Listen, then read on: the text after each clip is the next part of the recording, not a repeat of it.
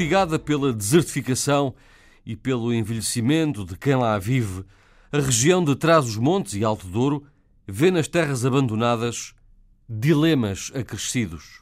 Muitos dos autarcas da região notam que, fruto da imigração e do êxodo rural, muitas propriedades são consideradas sem interesse pelos herdeiros. Ou porque são parcelas pequenas, ou porque não têm valor de mercado. Quem as herda não pode trabalhá-las. Está longe. Os autarcas dizem então que há quem queira trabalhar a terra, quem queira alargar parcelas e investimentos, mas não há terra disponível. Por isso defende-se um novo emparcelamento. E tudo isto contribui para que a região seja esquecida, fundamentalmente por empresários do setor primário, que precisam de grandes extensões de terreno para se fixarem em conselhos onde uma gota de investimento representa um rio de esperança.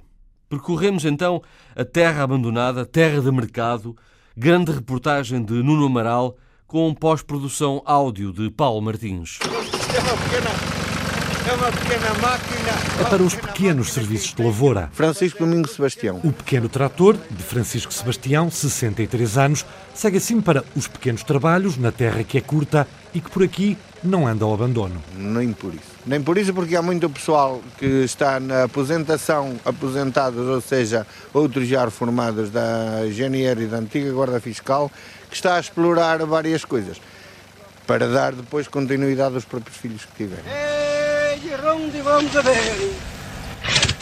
Trabalha-se a terra depois da reforma para que os filhos possam, um dia, cuidar das raízes. Ah. É hábito ainda vigente por aqui, em Miranda do Douro, mesmo num dos limites de Portugal, em Paradela. Diziam os antigos que este nome de Paradela foi posto por dizer assim: vamos dar uma paradela para avançar para a Espanha. Já mais longe da fronteira, Estamos aqui, estamos a chegar a, Valdáguia. em Valdáguia, também Miranda do Douro, o cenário começa a mudar. Os muros de pedra anunciam terras que há muito não vêem a mão do homem. Aqui ainda não há muito, ainda se vai lavrando. Agora nestes povos aqui, aldeia nova, assim, praticamente não, há, não se vê uma terra lavrada. Pouca terra lavrada, mais à frente, em Aldeia Nova, enxadas na mão, animais na rua, um trator aqui e ali, para fintar o destino, para se ir enganando a vida. Cada vez há mais pessoas mais, mais idosas. E, e ainda se vai fabricando um, um bocadito porque quase toda a gente tem a máquina agrícola e vai se entretendo e vai fazendo por umas batatas, vai fazendo por, pronto, por alguma coisa para criar o porco e outras coisas assim, sucessivamente, para ir enganando, enganando a vida, como se costuma dizer. É, diz-se por aqui, um entretém também para compor a vida e encher a despensa de legumes. Alberto Fernandes. Alberto Fernandes, o antigo metalúrgico que já ouviu falar com agrado em emparcelamento. Eu acho que sim, sim. Agora o emparcelamento, isso era bom. Mas aqui é um bocado difícil. Não haja dúvida, diz, que até seria uma coisa boa, o emparcelamento. É o que faz falta, avisa mais de 100 km adiante o autarca de Chaves. falta estruturar, falta estruturar o minifúndio. Falta estruturar, falta fazer emparcelamento. Justiça e inovação na reestruturação do solo, um projeto que ainda colide com um traço da personalidade coletiva. Sintetiza desde o gabinete em Vila Real o reitor da UTAD, a Universidade de Trás-os-Montes e Alto Douro. Esse é um problema de, de cultura nacional, como sabe. O português eh, é muito adepto do minifúndio, significa que não cria entendimentos, eu já não falo consensos. Uma ideia, alertou mais tarde o presidente da Câmara de Mursa, uma ideia que esbarra ainda com normativos legais. A terra continua a ser algo que ainda está muito limitada em termos de normativos do ordenamento. Apesar das limitações, esta ideia, o emparcelamento ou o banco de terras espontâneo, já se reflete nas paisagens do Conselho de Torre de Moncorvo. O autarca deixa uma metáfora aqui à beira Douro. Hoje as pessoas têm esta característica. Não, não basta ter 30 ou 40 prédios, mas dispersos. Preferem ter 10 juntos e fazerem uma pequena área, ou uma média, ou uma grande área de produção. Isso está-se a ver aqui em torno de Moncorvo. Um panorama que não se verifica em Montalegre, mais a norte, noutra das pontas do país. As teorias que defendem o emparcelamento ou o banco de terras esbarram com o sentido de posse com questões identitárias. Tem a ver com as guerras, eh, no sentido real da palavra, que muitas vezes foram assumidas com os vizinhos, com as famílias inimigas, eh, para mudar o muro, para mudar a rega. Eh, Isso fará com que o sentido de posse em territórios de montanha é muito, é muito forte. Um sentido diferente. E várias leituras sobre o sentido de posse, de partilha, sobre uma nova forma de trabalhar o solo, mais moderna, mais atual, sobre uma nova perspectiva de voltar a pôr o pé na terra. Pé na terra, a música dos mirandeses Galandungalandaina, uma trilha sonora a embalar perspectivas sobre um renovado regresso à terra. Nós não queremos o regresso à terra para repetir o modelo que levou as pessoas a abandonarem a terra. Nós não queremos que os agricultores sejam uh, as pessoas com menos poder económico deste país, uh, por isso é que eles abandonaram o território. Nós não queremos mais agricultura de subsistência. António Cabeleira é o autarca de Chaves. Para isso, o que é que faz falta? Mudar? Responde logo a seguir. Nós precisamos de agricultura com gestão. Nós queremos que o trabalhador agrícola, neste caso, fundamentalmente estamos a falar de pequenos empresários agrícolas, que tenham um rendimento uh, semelhante a um trabalhador em noutra área qualquer.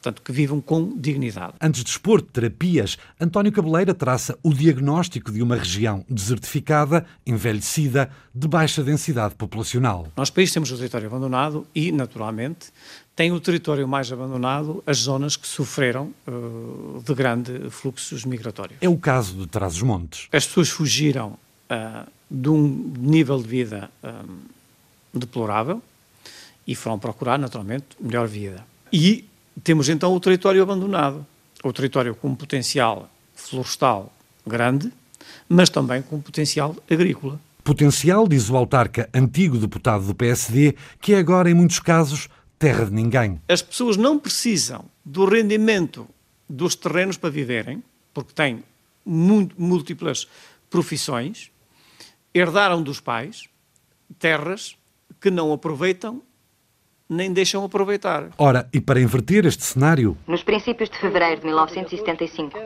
as primeiras ocupações de terras no Alentejo não são ainda notícia de primeira página. Cabeleira é curto nas palavras, defende uma nova lei da terra. A lei da terra. Mas que o país precisava de uma, de uma reforma agrária neste sentido, precisava.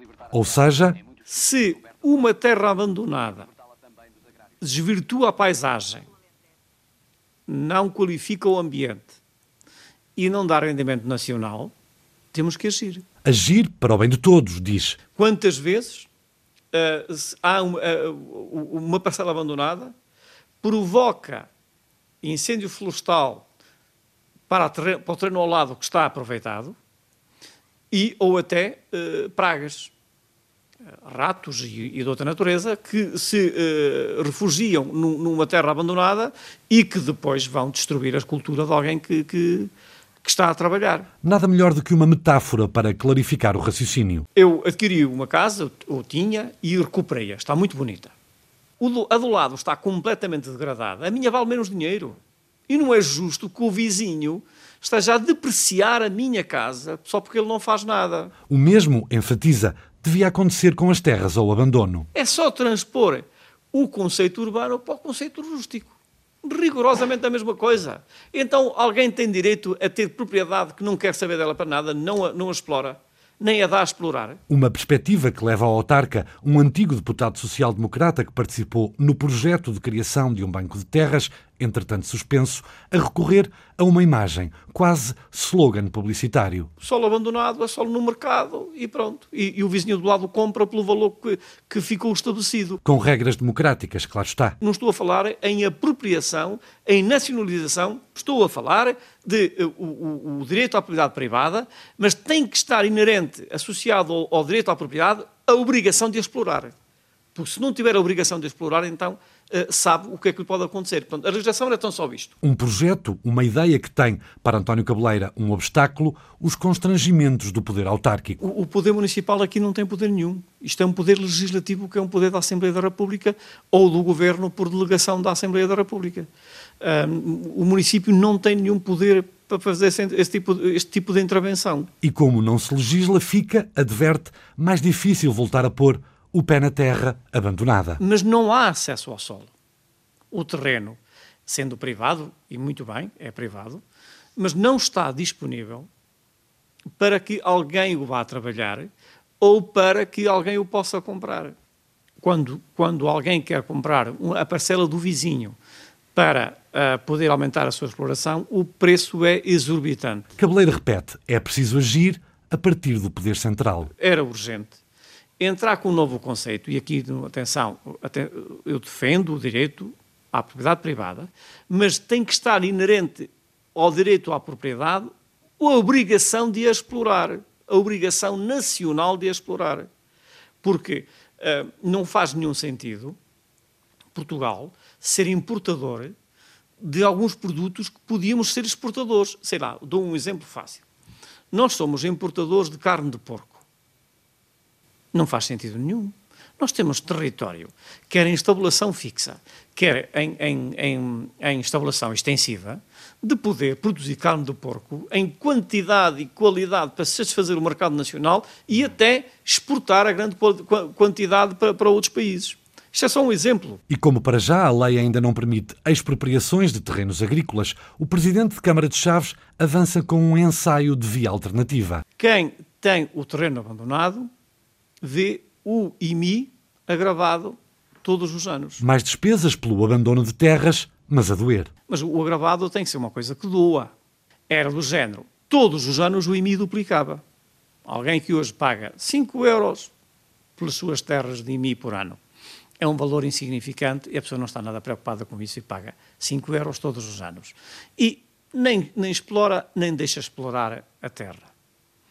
Mas se no ano seguinte pagasse 10, no ano seguinte pagasse 20 e depois 40 e por aí fora, passava a, a, a pensar, bem, aqui das duas uma, ou eu trabalho para o IMI voltar ao valor inicial, ou, ou deixo trabalhar alguém. Ou então recuperar o tal projeto do Banco de Terras. Eu tenho terras que herdei dos meus pais, não as aproveito, eu disponibilizo-as para o Banco de Terras e vou receber uma renda vê, o meu IMI não está gravado e ainda recebo uma renda. Em jeito de desfecho de ideia, o autarca de Chaves sintetiza a filosofia. No solo abandonado, é do interesse público e nacional que aquele solo esteja a ser uh, agricultado. A poucos quilómetros de Chaves, em Mursa, o presidente José Maria Costa defende que o Estado tem de intervir e não olha totalmente soslaio para a possibilidade de o mesmo Estado poder expropriar terras abandonadas. Uh, se calhar até concordo, até porque uh,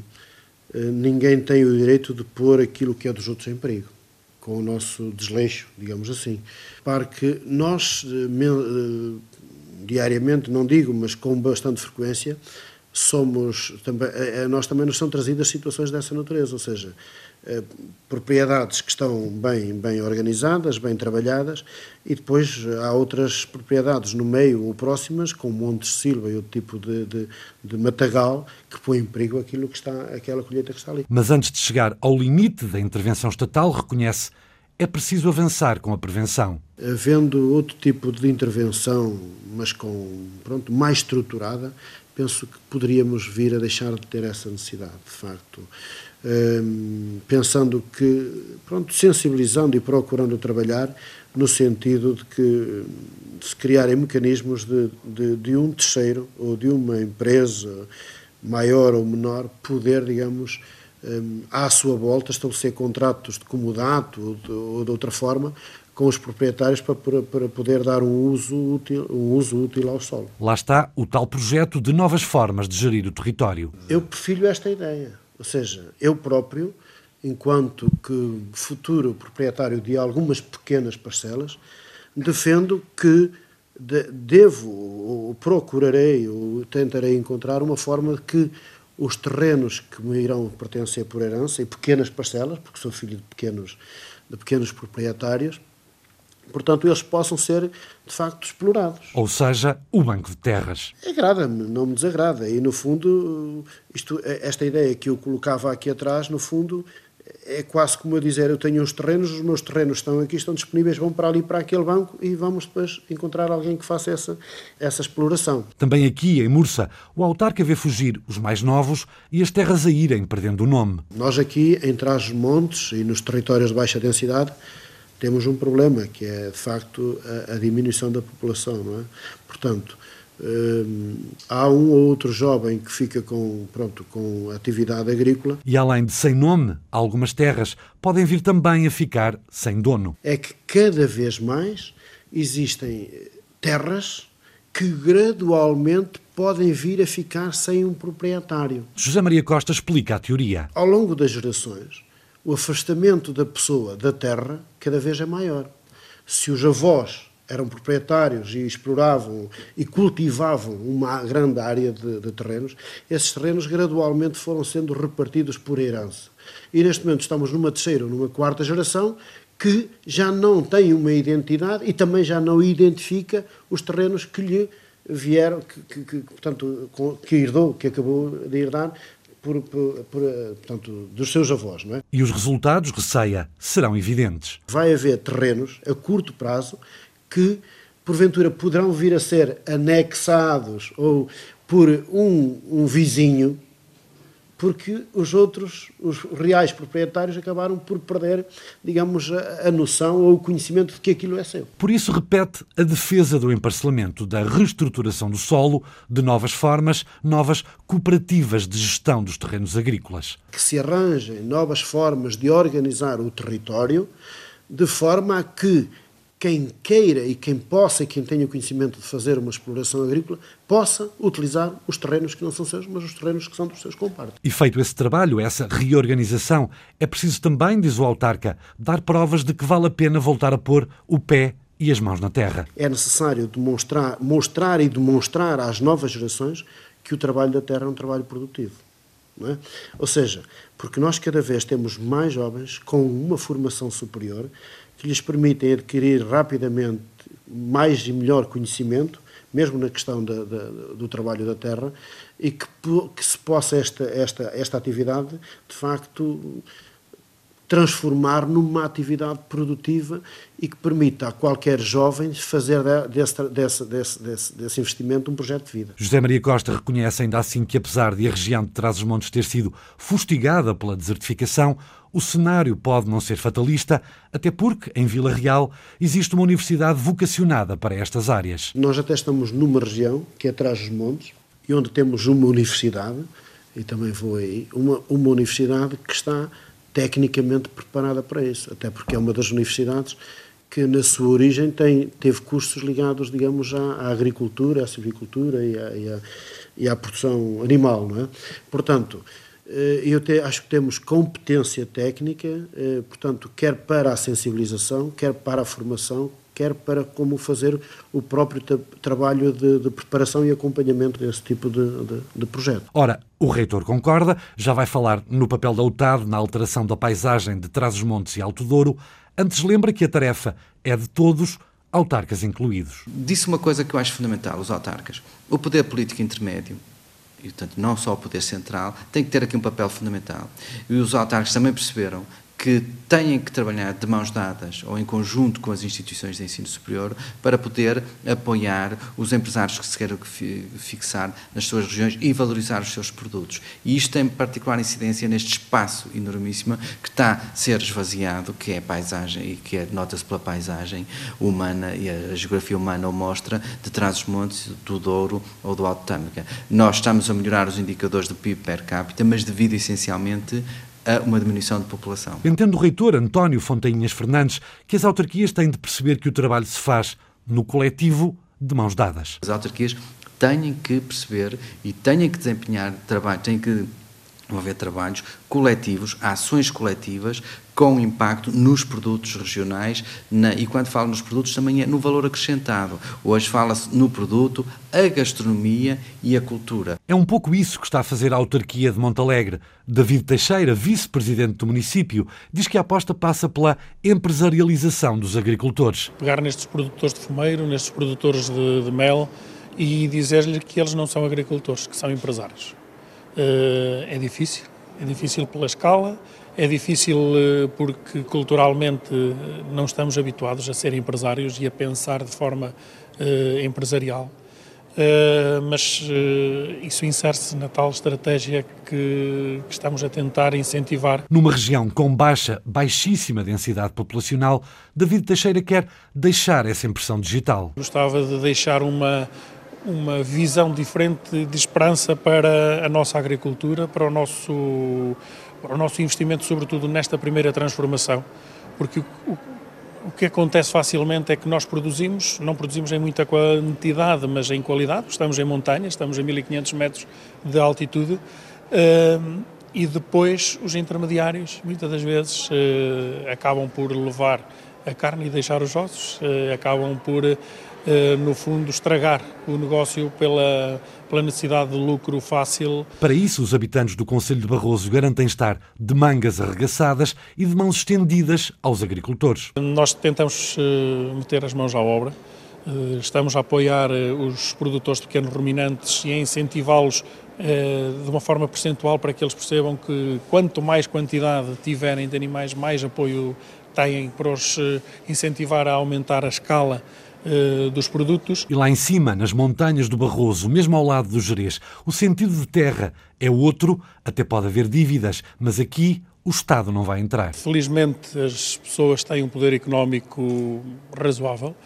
Uh, o seu sentido de terra e de posse e, sobretudo, de, de património, uh, algo legado pelos, pelos pais, uh, irá sempre levar a que, nem que as multas sejam caras, Uh, será sempre pago e o sentido de terra, daí a dificuldade de fazermos o emparcelamento, uh, o sentido de terra e de posse daquilo que vem dos, dos antepassados de, de, cada família nunca será para o Estado, certamente. Só não ajuda a política, acrescenta. Os políticos que, para o vice-presidente da Câmara de Montalegre, insistem em não olhar para o interior e dificultarem o propalado regresso, o apregoado amor à terra. Quem governa, por vezes, também desgoverna. Eh, e neste caso, no sentido da, da terra e do retorno eh, a essas eh, agriculturas menos rentáveis, penso que têm sido sucessivos governos sem olhar, de facto, para as pessoas. Eu lembro-me de pagarem para não se fazer nada e ainda é Presidente da República o Sr. Silva. Aníbal Cavaco Silva, um Presidente da República há uns tempos confiante no regresso à terra, no contributo da agricultura para furar a crise económica. E eu constato, de facto, pelos contactos que tive hoje aqui com representantes dos trabalhadores, que a agricultura está a dar um contributo crescente e muito positivo para a resolução dos problemas nacionais. Com um raciocínio semelhante, Américo Pereira, presidente da Câmara de Vinhais, acrescenta umas leituras às palavras do presidente. Isto que eu estou a dizer são os livros que o dizem, são os números. Eu vou-me limitar a reproduzir aquilo que está escrito. Desde a crise de 2011, o primeiro setor a dar sinais de retoma foi a agricultura. Mas a bússola não está afinada, nota Américo Pereira. Os subsídios e os estímulos têm ido para o terreno errado. Nós não produzimos nada competitivo. Os cereais não são competitivos. A batata não é competitiva. Os legumes não é competitivo. As frutas não são competitivas. Tudo isso vem do estrangeiro a preços mais baratos do que se faz em Portugal. E, e o que é que faz o governo português? Subsidia largamente de forma indireta, subsidiando os agricultores, através das chamadas medidas compensatórias, e cria a ilusão no público português que o que é competitivo é a agricultura em grande escala, quando é exatamente mentira. As palavras de Cavaco Silva há uns tempos na Feira Nacional de Agricultura em Santarém voltam a servir de separador neste desfiar de conversas sobre o abandono, a reorganização, o voltar a pôr o pé na terra. Recebi com satisfação a notícia de que está a aumentar o número de jovens agricultores existem mais jovens com boa formação que regressam à terra e começam a apostar na agricultura. Um sinal positivo, sem dúvida, frisa Mário Abreu Lima, vice-presidente da Confederação dos Agricultores de Portugal. Muitas vezes fala-se muito uh, dos, dos jovens, da instalação dos jovens agricultores. É um facto, como já referi, e isto tem trazido sangue novo e é fundamental a rejuvenescimento, portanto, da, da digamos, de, do setor agrícola,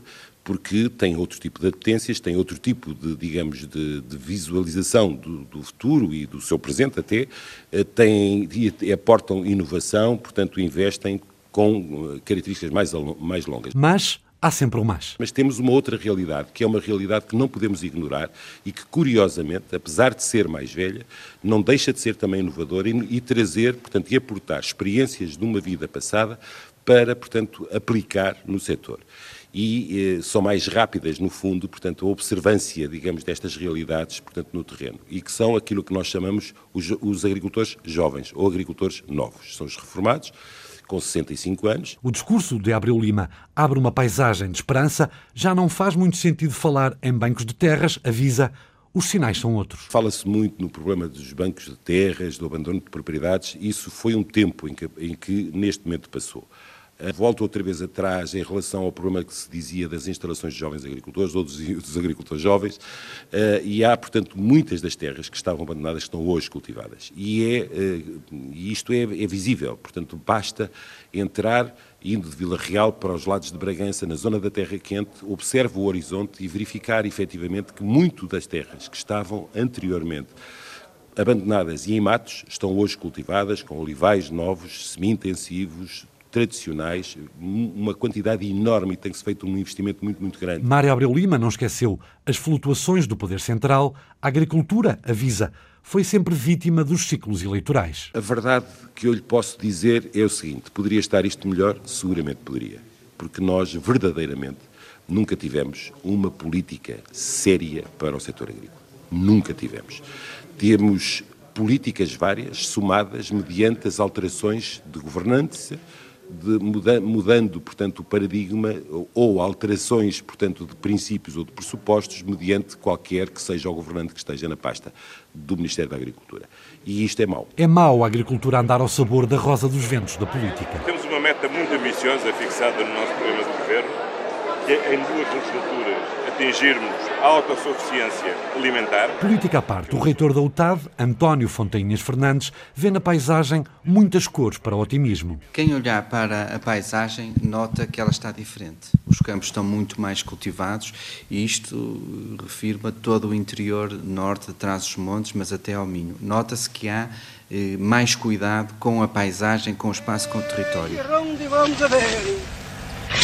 com um pouco mais de cuidado, acrescenta Fontainhas Fernandes, com um pouco mais de água, a paisagem ficaria ainda melhor. A paisagem traz os montes está muito mais diversificada. O próprio tipo de culturas que se observa, a paisagem, existe uma grande, uma grande diferença. E penso que isto deveria ser analisado porque, repare, se nós, no caso do, do interior de Trás-os-Montes, apostássemos numa política que, por exemplo, de regadio, algo que se verificou que teve bons resultados no Alentejo, poderia causar também algumas outras modificações, mas essencialmente aumentava a produtividade e a eficiência. Produtividade e eficiência que ainda precisam de estímulo e espírito científico para atingir os padrões desejáveis. Neste momento ainda notamos que Portugal está abaixo da média europeia em alguns indicadores. Refiro-me à dimensão do, das parcelas ainda há um trabalho para fazer, há ainda eh, espaços que têm que ser ocupados, que podem ser utilizados na, na, na, terra e também que no caso dos, dos produtores individuais há um investimento muito grande. É um caminho, diz o reitor da Universidade de Trás-os-Montes e Alto Douro, um caminho a percorrer com passos lavrados na investigação científica. Fala-se que Portugal, no final do ano passado, tinha cerca de 83% de autossuficiência alimentar, isto em termos de valor e isto deve-se a um aumento das exportações e a uma diminuição das importações. Mas essencialmente deve-se a quê? Não àquilo que muitas das vezes as pessoas pensam, que são fatores de custo mais baixos, uma mão de obra mais barata. Não são esses os motivos. É porque há uma maior profissionalização por parte do empresário agrícola e há uma nova classe de jovens empresários que têm mais formação com o ensino superior. E no terreno académico e agrícola, esse caminho parece seguir na direção certa. Os números que estão, têm vindo a ser apresentados relativamente ao Prover confirmam que há uma que houve ou que existiu uma boa execução financeira dos fundos europeus. Poderia dar algumas notas. Dê-nos notas, Sr. Reitor. Com base nos dados de 2013, nota-se que há uma maior dimensão das parcelas parcelas, que há uma maior capacidade de gestão por parte das pessoas que trabalham no setor primário. Por outro lado, o número, a área que ainda não está utilizada em, com fins agrícolas diminuiu 20%. Isto é um valor muito significativo e que mostra que há um regresso à terra. Afagar a terra. Uma diminuição de 20% nas terras que ainda não viram a mão e a máquina e a ciência do homem, um sinal positivo num país de dilemas uns acordes estatísticos de esperança, também de estímulo, para voltarmos a pôr o pé coletivo no terreno agrícola para se cumprir esse destino de um Portugal com cio da terra. Cio da terra propicia a estação e fecundar o chão.